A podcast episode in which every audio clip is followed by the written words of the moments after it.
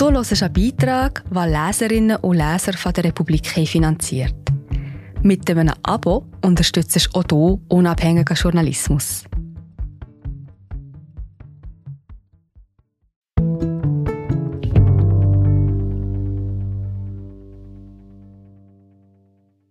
Der Bergbauer Christian Hauerter kämpfte einst gegen die Verschandelung der Natur. Jetzt will er in der erzkonservativen Region eine riesige Solaranlage in die Hänge bauen. Kann das gut gehen? Der Solarfreund vom Simmental von Elia Blühle gelesen von Jonas Gigax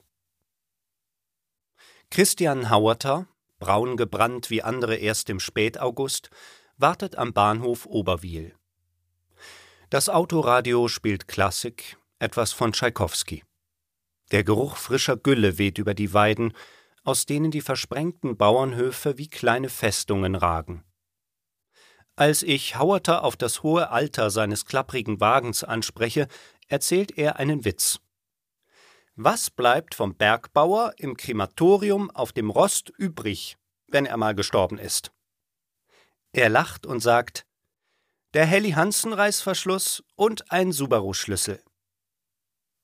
Christian Hauerter, den alle nur Chrigu nennen, ist 65 Jahre alt und lebt schon seit immer in Oberwil im oberländischen Simmental. Den Hof hat sein Sohn übernommen, doch Hauerter ist nur auf dem Papier pensioniert. Über eine Schotterstraße, durch den Wald und vorbei an Wasserfällen geht es zur Alp Morgeten, wo die Familie ihre Sommer verbringt. Bevor die Kühe einziehen, muss er den Elektrozaun verlegen. Alle paar Meter schlägt er einen Pfosten ein und hängt den kilometerlangen Draht ein.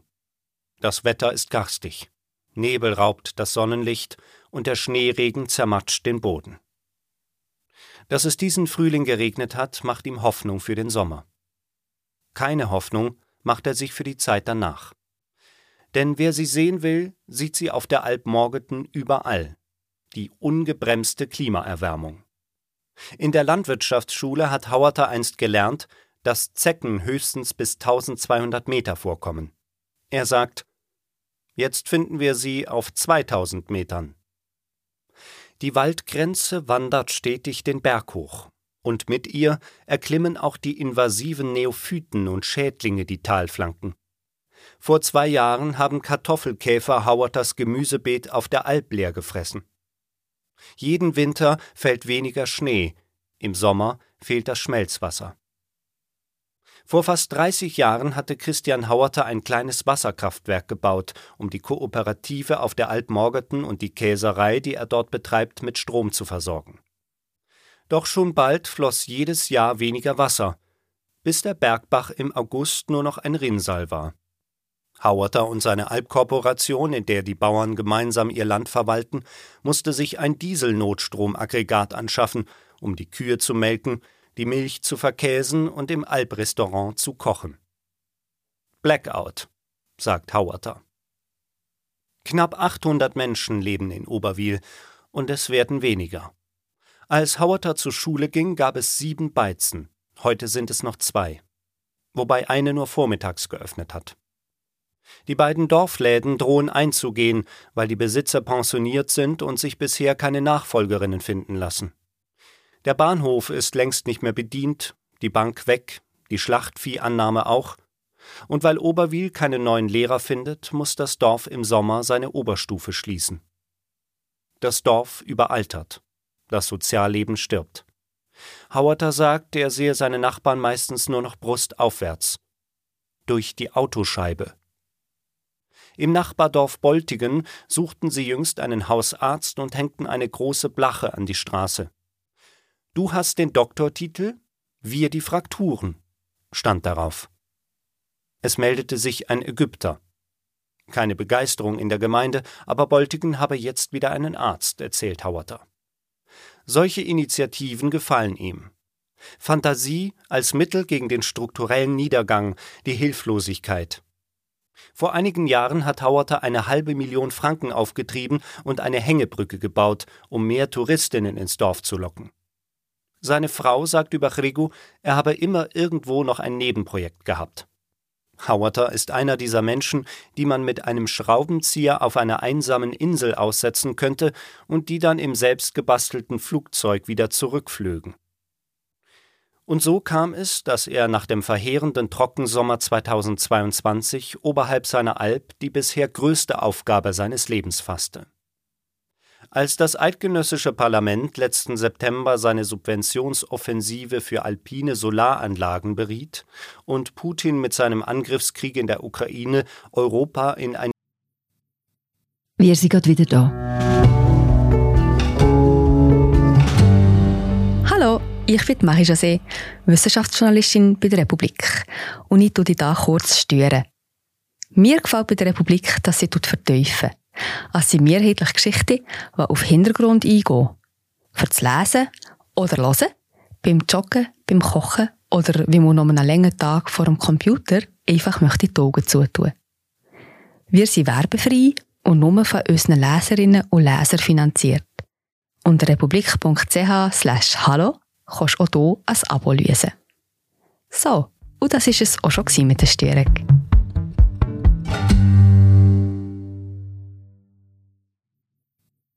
eine Energiekrise zu stürzen drohte, schaltete Hauerter bereits Pläne für eine alpine Solaranlage auf seiner Website auf. Weil das selbstgebaute Wasserkraftwerk immer öfter versagt, soll künftig die Sonne Strom für die Alp liefern und bis zu 3000 Haushalte versorgen. Nur wenige Tage nachdem Hauerter das Projekt online gestellt hatte, meldeten sich erste Investoren und bezahlten einen Vorschuss für die Planungsphase. Schätzungsweise 17 Millionen soll die alpine Solaranlage am Ende kosten. Über die Hälfte davon würde der Bund übernehmen, sofern es Hauerter und seinen Mitstreiterinnen gelingt, alle notwendigen Auflagen zu erfüllen.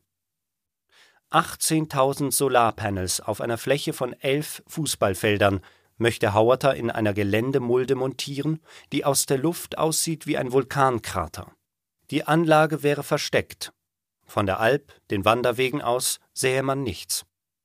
Weil es auf dem Markt noch keine fertigen alpinen Solaranlagen gibt, tüftelt Hauerter gemeinsam mit einem Ingenieurbüro an der Konstruktion.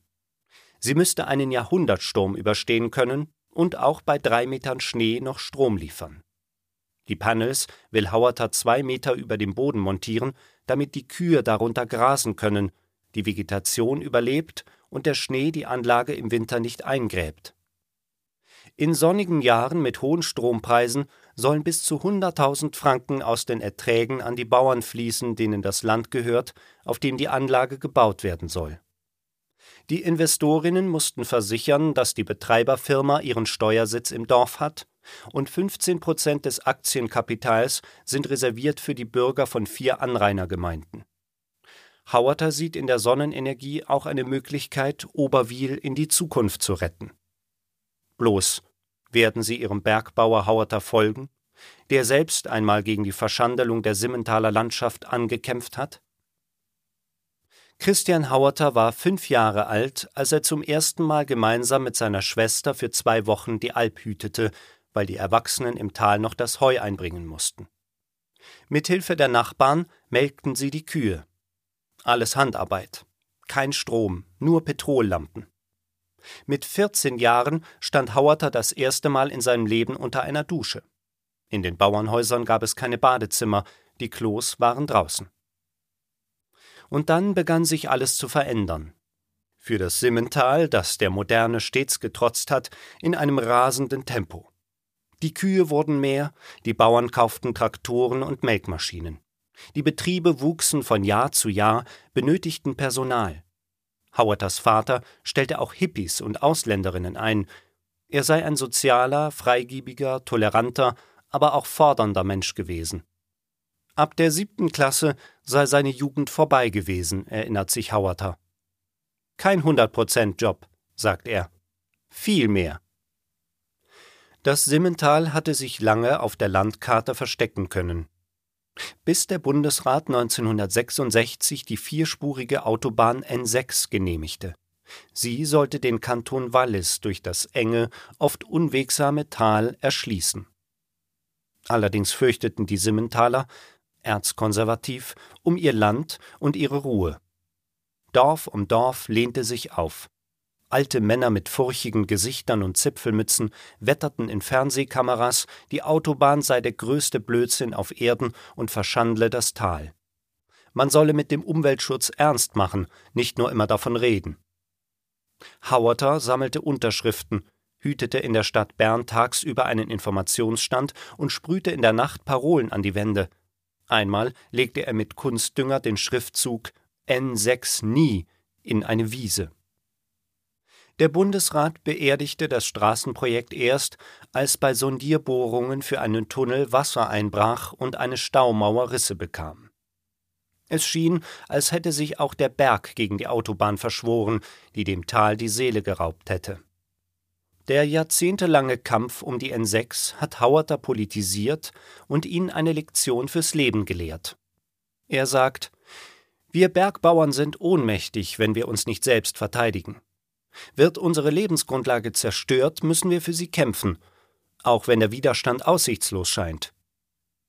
Als Hauerter den Hof vom Vater übernahm, stellte er früh auf Biobetrieb um, war Mitgründer der Kleinbauernvereinigung und beteiligte sich an Volksinitiativen für mehr ökologische Landwirtschaft. Das passte nicht allen.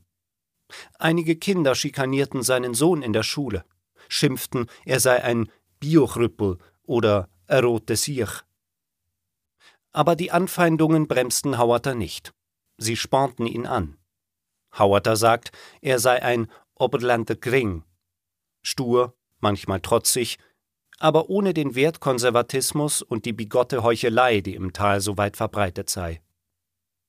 In Oberwil stimmten bei den letzten Wahlen drei Viertel für die rechte SVP und die noch rechtere EDU.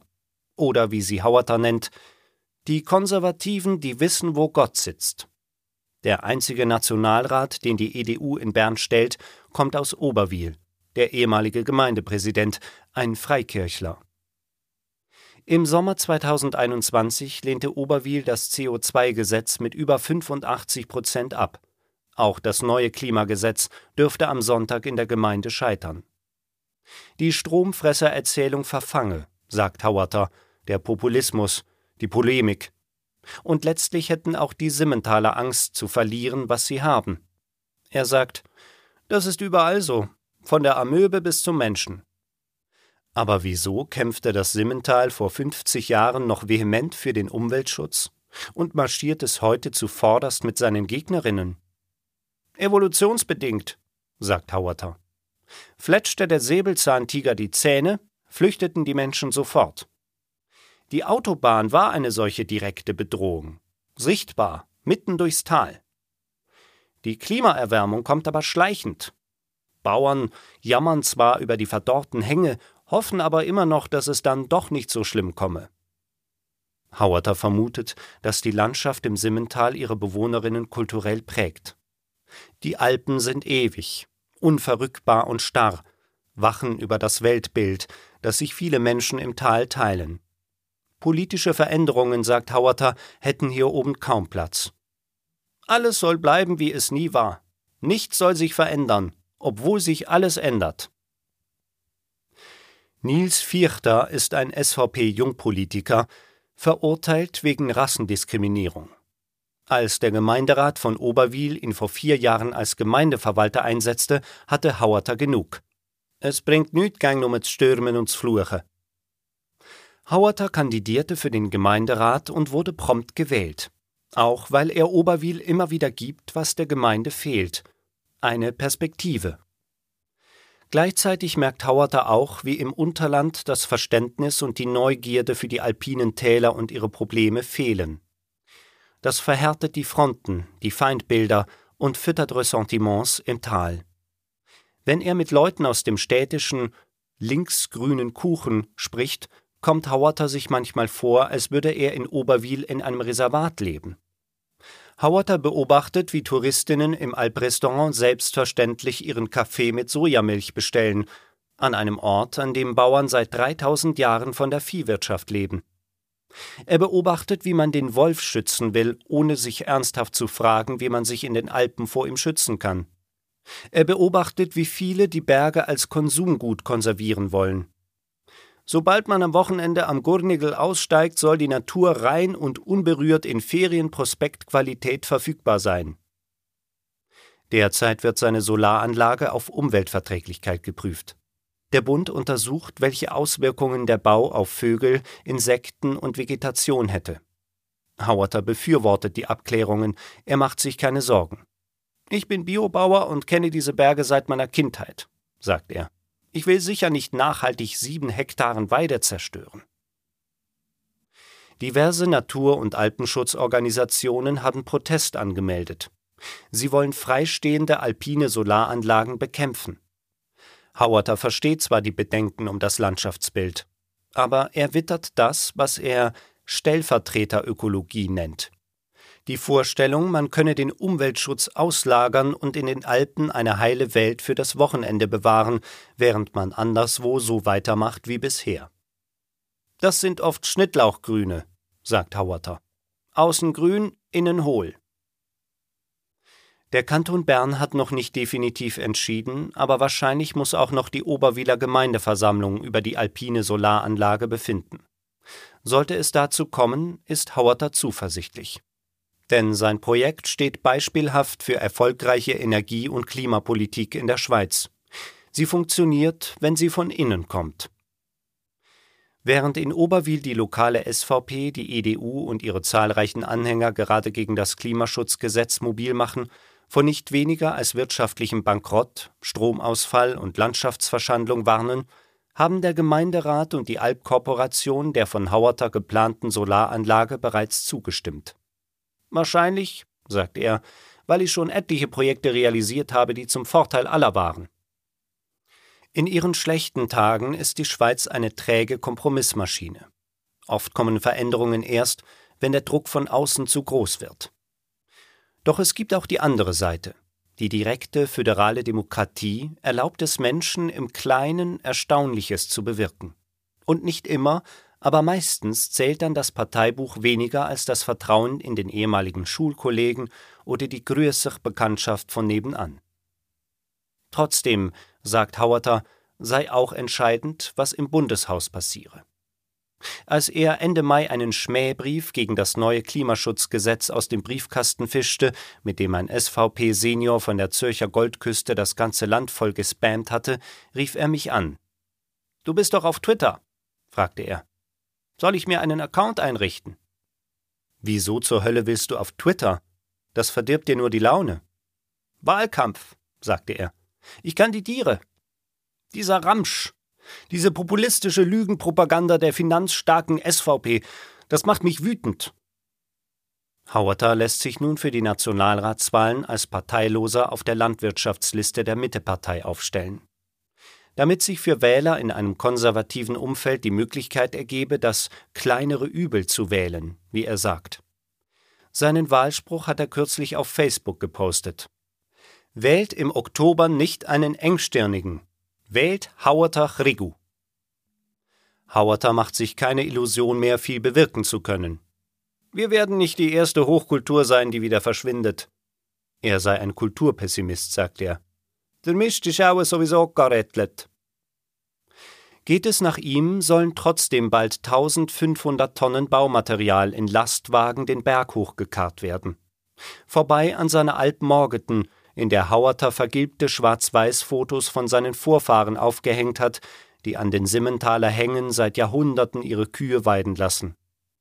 Hauerter verbringt auch heute noch jeden Sommer auf der Alp, weil er sich dort glücklich fühlt, frei und so nahe an der Natur wie sonst nirgends. In der Höhe, sagt er, hat man mehr Weitsicht.